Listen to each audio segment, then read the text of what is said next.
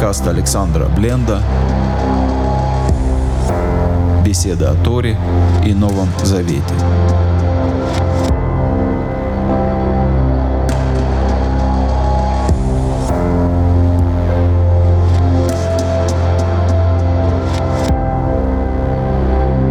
Шалом, дорогие друзья, добрый вечер. Рад снова всех видеть. Мы продолжаем изучать Танах, продолжаем читать самую первую книгу Танаха, книгу Берешит. И сегодня с Божьей помощью будем читать 39 главу. Начнем, как обычно, с молитвы. Просим у Всевышнего защиты для всех тех, кто сегодня оказался на войне под бомбежкой, под обстрелом, кто беженец, кто потерял родных, кто потерял ориентацию во всем этом и чувствует бессилие и не знает, что делать. Кто-то страдает депрессией, унынием, самобичеванием. Прошу мира в сердце всех тех людей, которые пострадали и страдают от этой ужасной войны. А мы читаем Тору и читаем с Божьей помощью 39 главу книги Берешит, а после истории, которая произошла с Юсефом, мы возвращаемся, после истории, которая произошла с Иудой, о которой мы читали в прошлой главе, мы возвращаемся к Юсефу с первого стиха 39 главы. «Во Юсеф урад Мицраима». А Юсеф был спущен в Египет. Если в первой стихе предыдущей главы мы читали про Иуду, что Иуда спустился от братьев или пал, отошел сам по собственному выбору, то здесь мы читаем, Юсеф был спущен в Египет. Если мы читали, что Иуда сошелся с адульманцами, то здесь мы читаем, «Выиклял Патифар и купил его Патифар, цариц Паро, телохранитель фараона, цар Атабахим, скорее всего, все-таки начальник службы безопасности фараона, глава палачей, Ишмицри, человек египетский, Мият Ишмаилим, от Ишмаилима, от Шер Урду Шама, который его туда спустили. Снова появляется еще одна цепочка в этой цепочке продажи. Кто же его все-таки продал? На торговом рынке торговали постоянными торговцами были Ишмаилим. Ну, очень много разных попыток расшифровать всю эту цепочку, но сегодня мы не будем туда вдаваться. «Вы Адонает Йосеф». И был Господь, можно перевести с Юсефом, но это Юсеф, это все-таки и Господь был Юсефа, или был Юсефом. Господь действовал через Юсефа. И Ишмацлиах, и был он человеком преуспевающим. Раб, который попал в дом, куплен на э, невольничьем рынке, попал в дом э, главы телохранителей, все-таки человек успешный, в ии бывает Дунафа Мицри. И был он в доме господина своего египтянина. Довольно странное, на первый взгляд, предложение о том, что рабу могло, э, так сказать, свести, а могло не очень свести. Он мог оказаться на плантациях, где-то в поле, где нужно было бы э, убирать э, тростник или чечевицу, или бобы, все то, что выращивает Египет, или где-то на строительстве, где-то на добыче глины, на поливе. То есть очень много уличных работ в богатом имении, но Иосифу повезло, Слово «мацлиах» или на э, более современном иврите «ацлаха» — «удача», слово, которое придумал Раби Шлома Ицхаки, Раши, э, известный комментатор слова, который э, от именно слова «леацлиах» или «цалах» — попадать в лунку, попадать точно в нужное место или, так скажем, преуспевать. Когда Дух Святой не сходит на Шимшона, то ли сказано «тицлахаля в дух», сошел Э, приземлился, попал на него дух, и тарелка, на иврите тоже целахат, от этого слова. То есть Йосеф уложился, попал в нужную лозу, в нужную лунку и оказался в доме своего господина египтянина. и то. И увидел его господин, что Господь с Иосифом. Ну, можно, конечно, предположить, что Патифар, тайный монотеист, который верит в Ашема, в еврейского бога, или он просто считает, что какие-то там боги, которые молятся Юсеф, они с Юсефом. Но вполне возможно, что Патифар ничего такого не видел, а видел он плоды. То есть плоды того, что Бог пребывал с Юсефом, видел Патифар. И он не сделал вывод, что вот с этим человеком Бог, а увидел, что Юсеф во всем преуспевает. Кора Шервуаса, Адонай Мацлех Вейда. Он увидел, что все, что тот человек делает, Господь дает ему удачу. Естественно, Патифар едва ли видел именно, что Господь дает. Но он видел, что есть удача, что все, к чему Юсеф не прикоснется, все, чем Юсеф занимается, все преуспевается. Воимца Юсеф Хайнбейна. И Юсеф нашел милость в его глазах. Вы шарету то. И первым делом Юсеф получил первое повышение и стал личным слугой Патифара, то есть э, денщиком, тем, кто прислуживает именно ему, греть ему воду, брить ему бороду и, и так далее. Вейвкидео аль вейто. И затем второе повышение.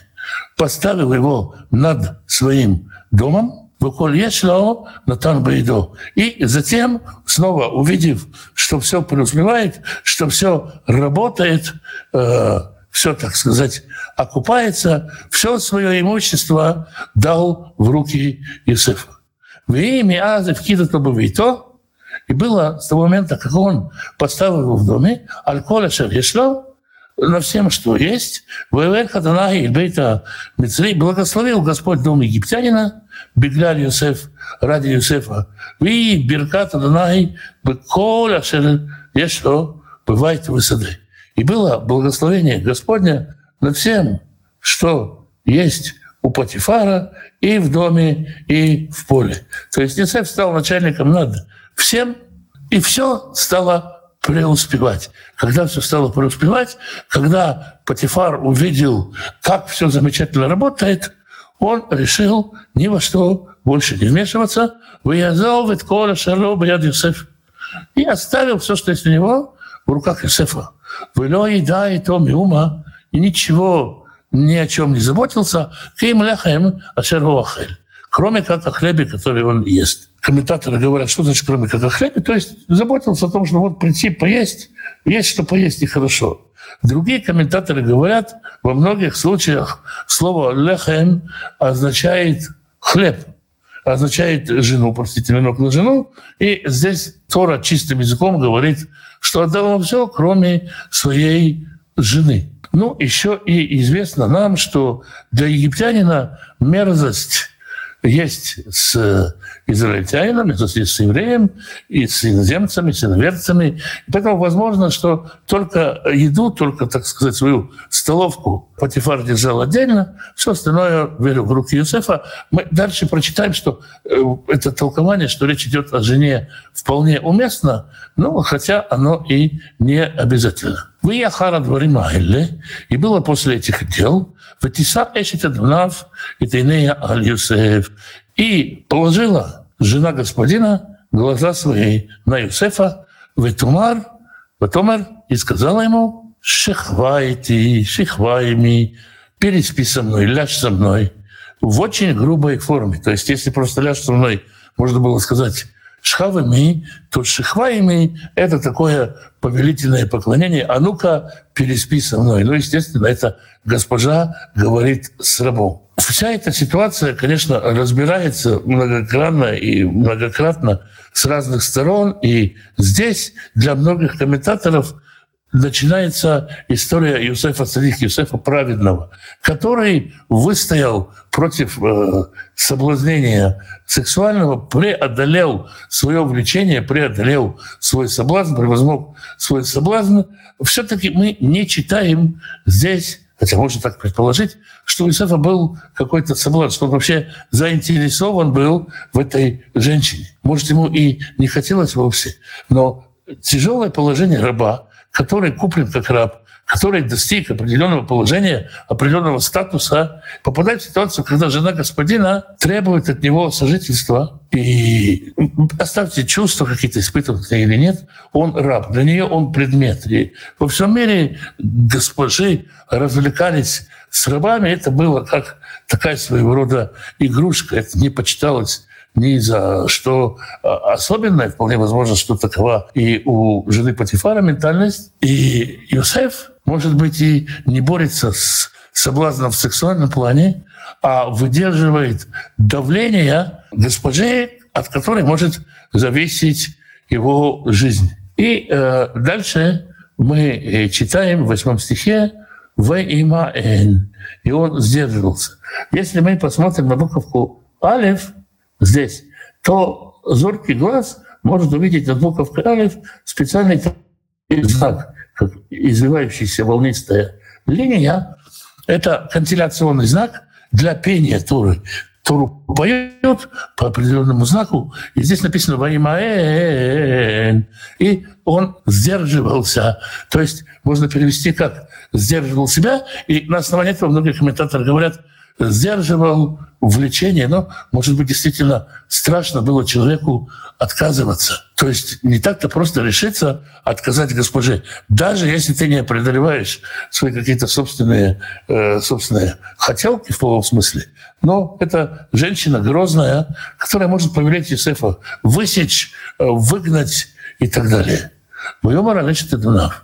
И сказал он жене господина своего, «Эна, Дони, вот господин мой, лой дайте и ма бывает. Он вообще не знает, что у него дома. Кукола шарьеш ло натан беяди. И все, что у него есть, дал мне в руки.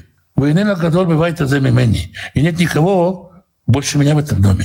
Вы лохасах мимени миума, и ничего от меня не убрал, не лишил меня ничего. Кимо таях.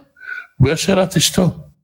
Кроме как тебя, поскольку ты его жена. Если сравнить с предыдущим предложением, то действительно можно прочитать как хлеб. Но здесь можно сказать, что Йосеф сам для себя как бы расширяет этот запрет, и понятно, что это будет бы, было бы э, ну, мерзким поступком по отношению к господину.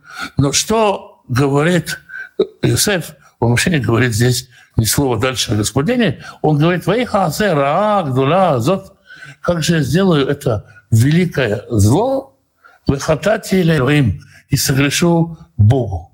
То есть Иосиф понимает, что это будет, ну, мягко говоря, нехорошим поступком по отношению к Патифару, но боится согрешить Богу. Ведибра, веки дебра или Иосиф йом, йом. И было, она говорила с Иосифом день за днем. То есть Иосиф вынужден приходить в этот дом делать там работу. День за днем госпожа домогается его, и каждый день он должен как-то сопротивляться. Леша Майлея и не слушал ее, лишь кавецна льет. Ни чтобы лежать у нее, ни чтобы быть с ней. То есть дальше она э, выдавала ему какие-то компромиссные требования. Полежи со мной или посиди со мной, побудь со мной немножко. Побудь со мной, я такая одинокая. Муж мой все время где-то работает, побудь со мной, только ты меня понимаешь только ты меня выслушаешь. Ничего не надо, давай, только побудь со мной разными способами, разные подходы она к нему искала. Юсеф ничего этого не слушал. Ви каеомазе, и было в один из таких дней, в его авайта лясот мелахто, он пришел в дом делать работу, в эйн иш мианшей абайт шабабайт. И никого из семьи там в доме не было. Многие комментаторы, опять-таки те, которые говорят, что Юсеф боролся с собственным соблазном, говорят, что Юсеф пришел туда с греховными намерениями. Пришел, чтобы наконец-то ответить на ее домогательство. В самый последний момент он опомнился и отказался, есть такое понимание.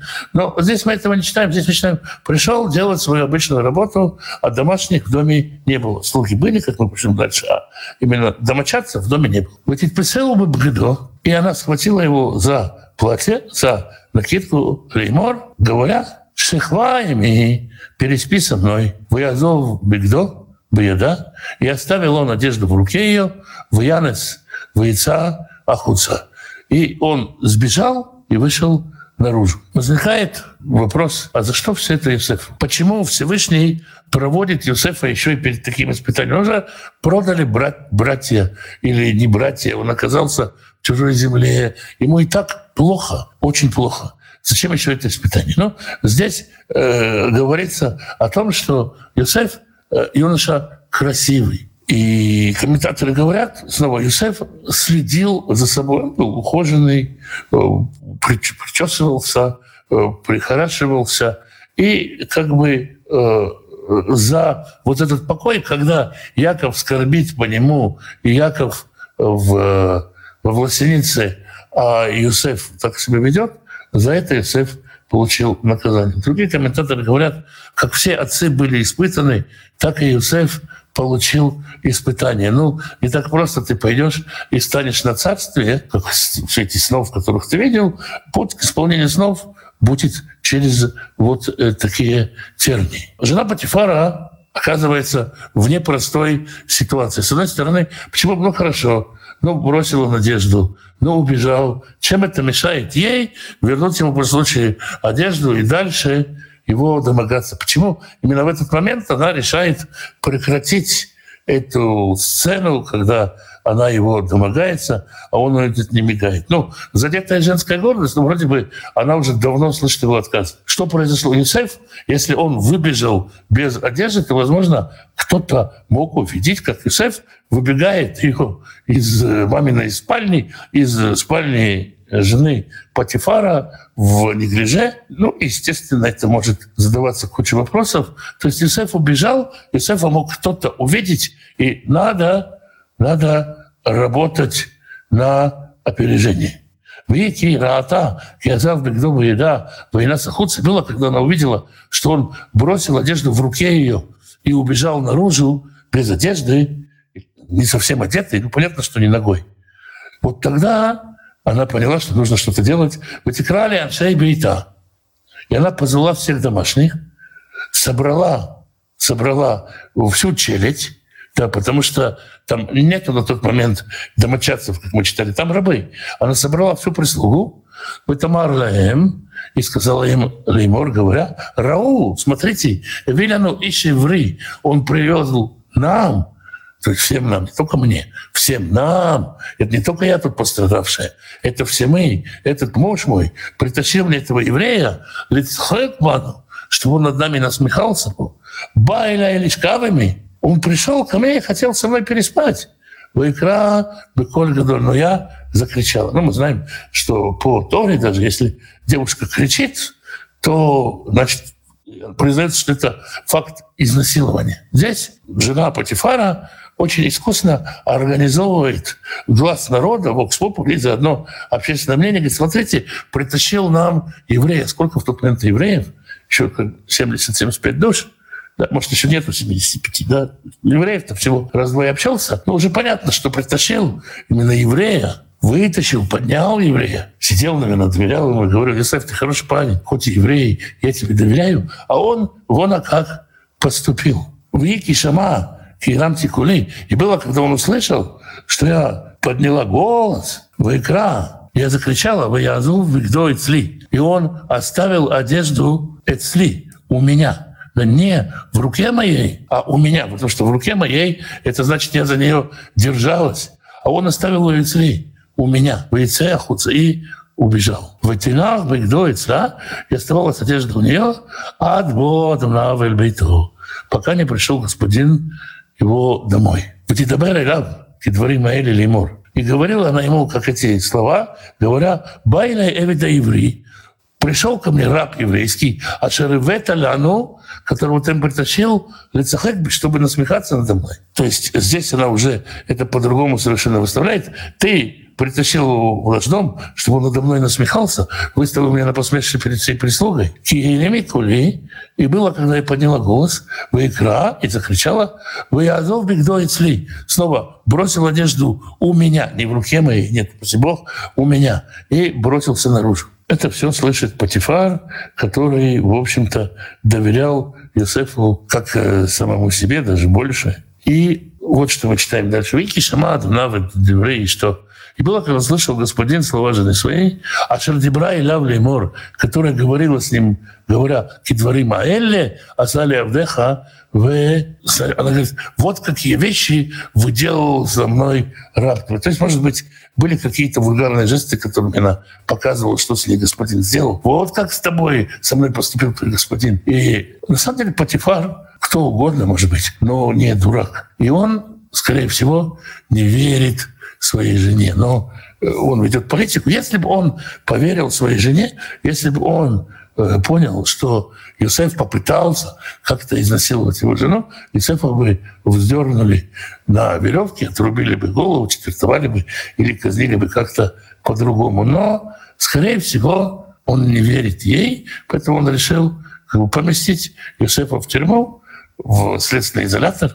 Прежде чем мы читаем Вейхар, а по и рассопелся, нос рассрепел, Вейках Адани Юсефа то, и взял господин Юсеф его, Вейтнева и Вейтасор, и дал его в тюрьму, Маком Ашер Асурей Амелех Асурим, там, где э, сидят заключенные из царской череди, то есть посадил его такую вип-тюрьму. Почему он это может сделать? Потому что не забывайте, кем он работает. Он начальник службы безопасности. Вишам Вейтасор. И был он там в тюрьме. Ви Адонает Юсеф. И увидел Господь Юсефа. Был Господь Юсефом. Виит Элав Хесед. И когда мы читали в прошлой главе об Иуде, мы читали «И упал Ваид». И подошел к блуднице и докатился.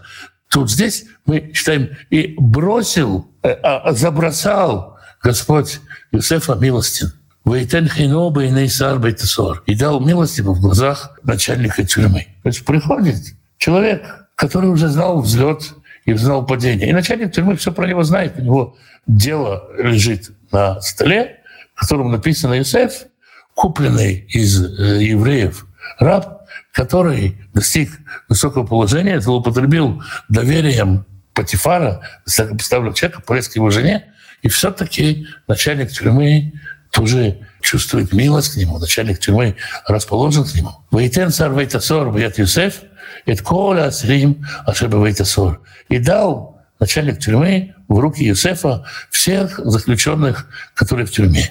Ведь Коля Шерасим Шам уаялся, все, что там нужно было делать, он делал. То есть начальник почти делегировал все свои качества, свои обязанности, как и Патифар, делегировал все Иосифу. И он ничего в руках своих не удерживает. Бешер Адонай и то, поскольку Господь был с ним, Гуаса, в Вешер Уаса, Адонай Мацелех. И во всем, что он делал, Господь давал ему преуспеяние. То есть такая вот двойная карьера Иосифа. Иосиф первый раз сделал карьеру в доме Патифара, пал, как мы видим и сделал вторую карьеру в тюрьме. Вот такая вот у нас 30, 39 глава. Вопросы. Почему Тура прорывает рассказ о Юсефе и возвращается к Иуде, а потом возвращается к Юсефу? Заметили, что есть параллели между тем, что происходит с Иуда, Иуда, женщина, одежда, Юсеф, женщина, одежда, и спустился Иуда, и спустился Юсеф – это ведь два человека, которые потенциально первенцы, потенциально отцы вождей в Израиле, прототипы, если угодно, вождей в Израиле, мы прочитаем в первой книге Хроник, Паралипоменон, в пятой главе, что э, первенство будет у Юсефа. Юсеф, Иуда будет лидером, от него цари, но первенство будет у Юсефа. Поэтому уместно, когда Тора что-то рассказывает, проводить какие-то параллели, что вот здесь происходят какие-то события в жизни Иуды, вот так он себя ведет, а вот это событие, которое происходит в жизни э, Юсефа, и вот так он себя ведет. Почему до сих пор Юсеф не дал знать отцу, что он жив? Неужели не было шансов? Ну, во-первых, ну как? До сих пор, вот на тот момент, когда Юсеф в тюрьме, скорее всего, шансов не было. Вопрос, почему Яков его не ищет? Да, может быть, он думает, что он отпал от служения, теперь ему нужно быть э, за пределами страны. Может быть, он думает, что Яков намеренно послал его к братьям, и что есть такой сговор. Удивительно, что его не искали. Я вам дам еще более сложный вопрос. Когда Иосифа вытаскивают Ишмаилим или кто бы то ни было, почему Иосиф не скажет, ребят, вы сейчас меня продадите за какие-то копейки в Египте, давайте сделаем крюк в два дня пути, доедем до папы Яши, папа Яша с вами расплатится. Почему Иосиф не говорит? Иосиф не уверен, что Яков не э, подверг его какому-то испытанию. И поэтому, поэтому Иосиф не пишет. Многие говорят, что Иосиф ждал, что его сны избудутся. Много просто. Иосиф ведь не знает, что происходит в доме отца. И тоже удивляется, почему отец, почему отец его не ищет. Почему отец не послал немедленно делегацию на все неволичьи рынки, чтобы его выкупать? Все это очень-очень сложно. Потом, когда фараон его возвышает, все тоже куча, куча вопросов. Но и, и опять-таки Иосиф переживает то, что Яков вроде как бы не озаботился как-то его найти. Так его послал. Столько мыслей в голове у Иосифа, поэтому и, скорее всего, и не посылает. Очень важный вопрос. Можно ли понимать события с Иосифом как некий сценарий для восприятия событий в наших жизнях? Однозначно Всевышний не травит байки, не рассказывает нам просто истории. Поэтому любое событие, которое мы здесь читаем, его, конечно, нужно понимать э, вот в концепции, в, в, в том, чтобы э, видеть для себя и извлекать для себя какие-то уроки в том, что с нами происходит.